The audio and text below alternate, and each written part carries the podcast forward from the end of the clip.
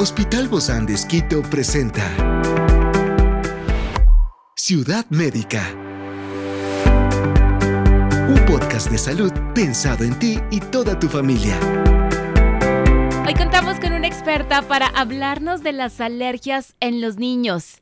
Se trata de la doctora Gabriela Costa, alergóloga del Hospital Bozán de Esquito.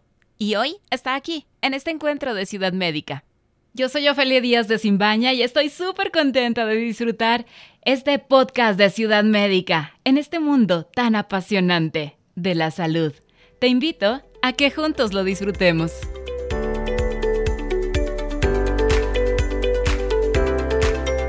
En el mundo actual, las alergias en los niños se han convertido en un desafío creciente y preocupante desde la intolerancia alimentaria hasta las reacciones alérgicas severas. Estas condiciones pueden afectar profundamente la vida de los más pequeños y sus familias.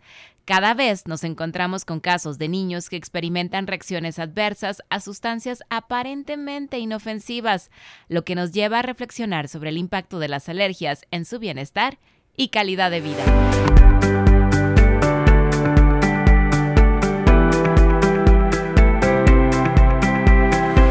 Las alergias son esas respuestas peculiares y a veces impredecibles del sistema inmunológico y pueden manifestarse de diferentes formas en los niños.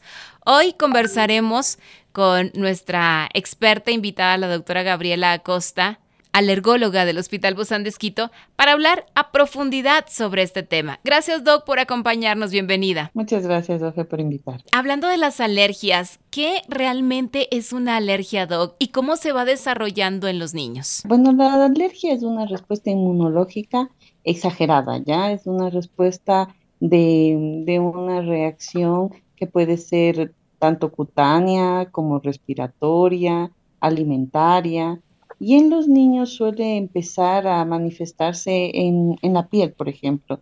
Se conoce como la marcha atópica. Entonces los niños empiezan con problemas dermatológicos, empiezan a, tener las dermatitis atópicas, eh, que son unos eczemas, unas lesiones en su piel, que, que sería el primer síntoma que aparece en los niños.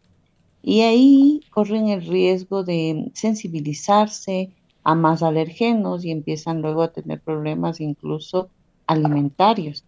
Es ahí que aparece mucho la, alergia alimentaria a la proteína de leche de vaca. Y estas son las que son, por ejemplo, en niños más frecuentes, ¿no? Alergias dermatológicas, las alergias respiratorias, que son la rinitis, el asma producida por, por ejemplo, por ácaros, y las alergias alimentarias, que generalmente en niños es por la leche y el huevo, por ejemplo. Claro. Doc, pero ¿de dónde sale? ¿Es porque el papá o la mamá eran alérgicos y así se va desarrollando en los niños o simplemente es algo que se desarrolla en su cuerpo? La alergia es una enfermedad multifactorial.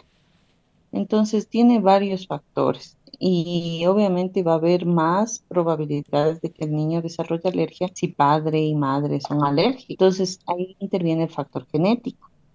Pero puede que padre y madre no tengan alergia, pero el medio en el que vive el niño, donde hay más cantidad de ácaros o el contacto también a veces con animales, puede que desarrollen alergias respiratorias, por ejemplo, o, la, o el hecho de que nazca con un tipo de piel más sensible, puede hacer que desarrolle una dermatitis atópica. Entonces, todo depende del ambiente también. Si nace en un ambiente donde es seco, donde hay más probabilidades de desarrollar una dermatitis, o sea, todo depende también de factores ambientales, factores genéticos y, exposicionales, ¿no? O sea, donde se exponga al alergeno.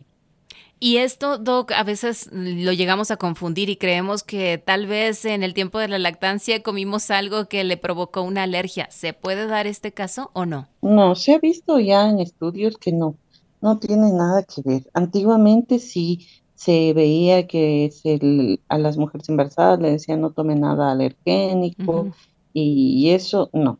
Ahora se ha visto que no, la, la alimentación de la mujer embarazada no influye en el desarrollo de las alergias. Ay, qué bueno. Lo que sí se ha visto es el déficit de vitamina D, por ejemplo.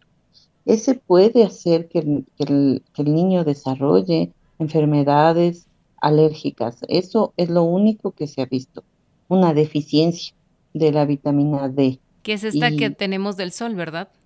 Ajá, exactamente.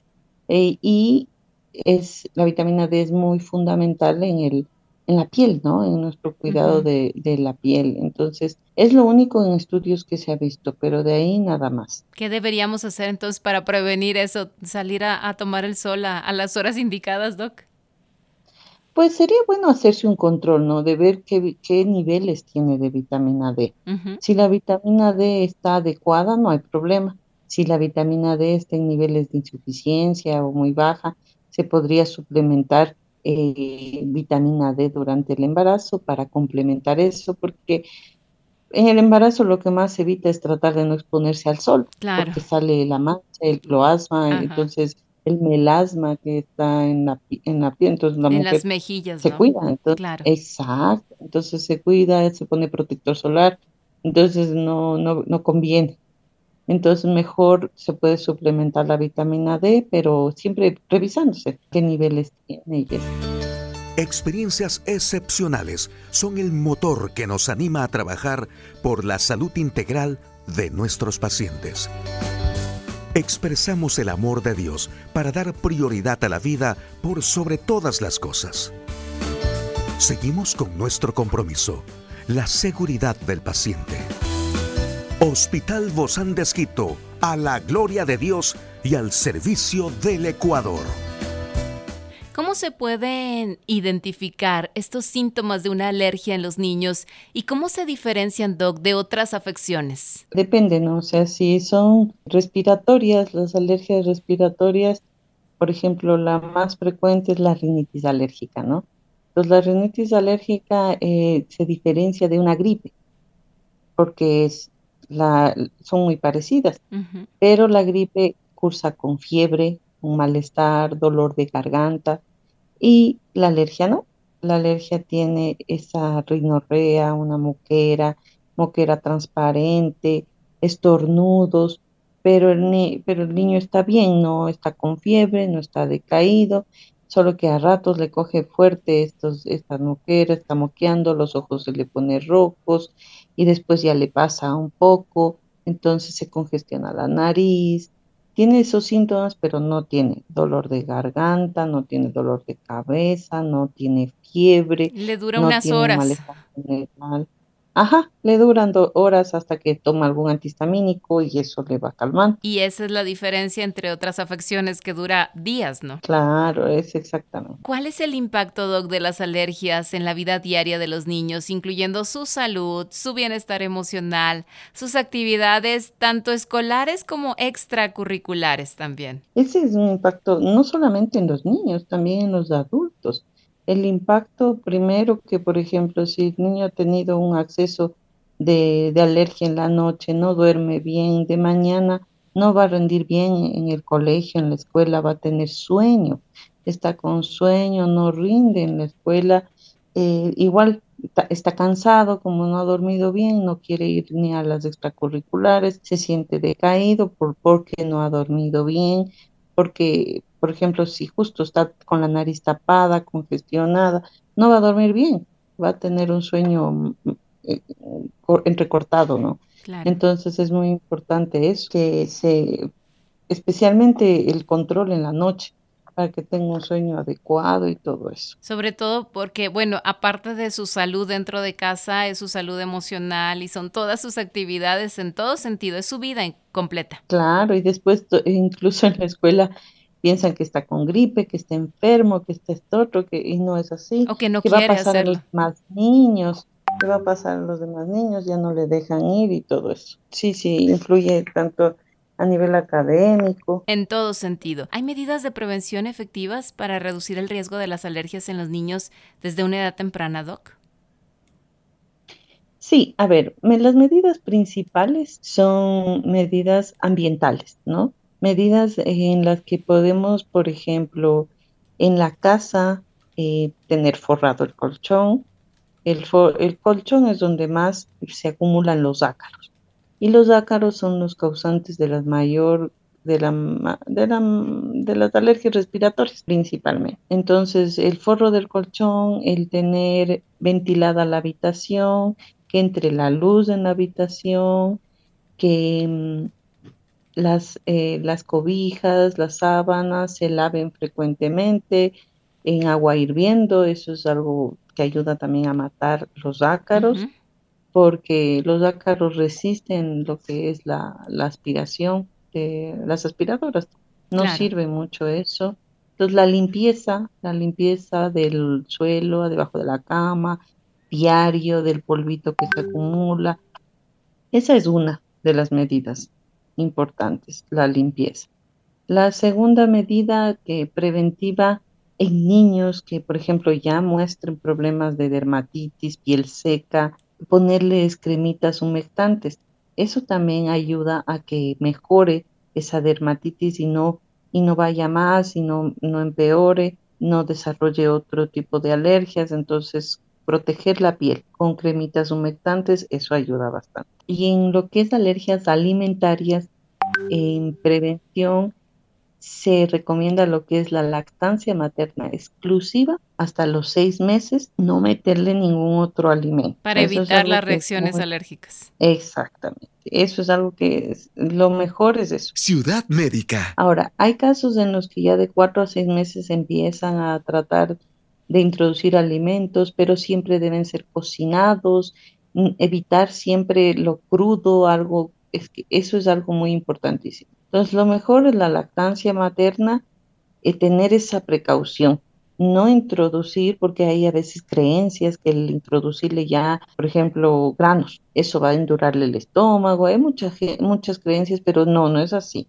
Mm. Entonces hay que ir poco a poco porque el, hígado, el intestino del, bebé está adaptándose a, a, otros alimentos. Entonces, poquito a poquito hay que irle probando, hay que irle introduciendo eh, y no, no de golpe, especialmente si ya sabemos que papá, mamá son alérgicos, si hay factores de riesgo, entonces hay que ir poco a poco introduciendo un alimento a la vez, probando su tolerancia. Entonces sí hay que tener esas prevenciones, esas medidas. Y sobre todo también más adelante en los entornos escolares y en los hogares para que puedan ser eh, también hogares seguros, libres de alérgenos para los niños, sobre todo ya los que son alérgicos, ¿verdad? Exactamente.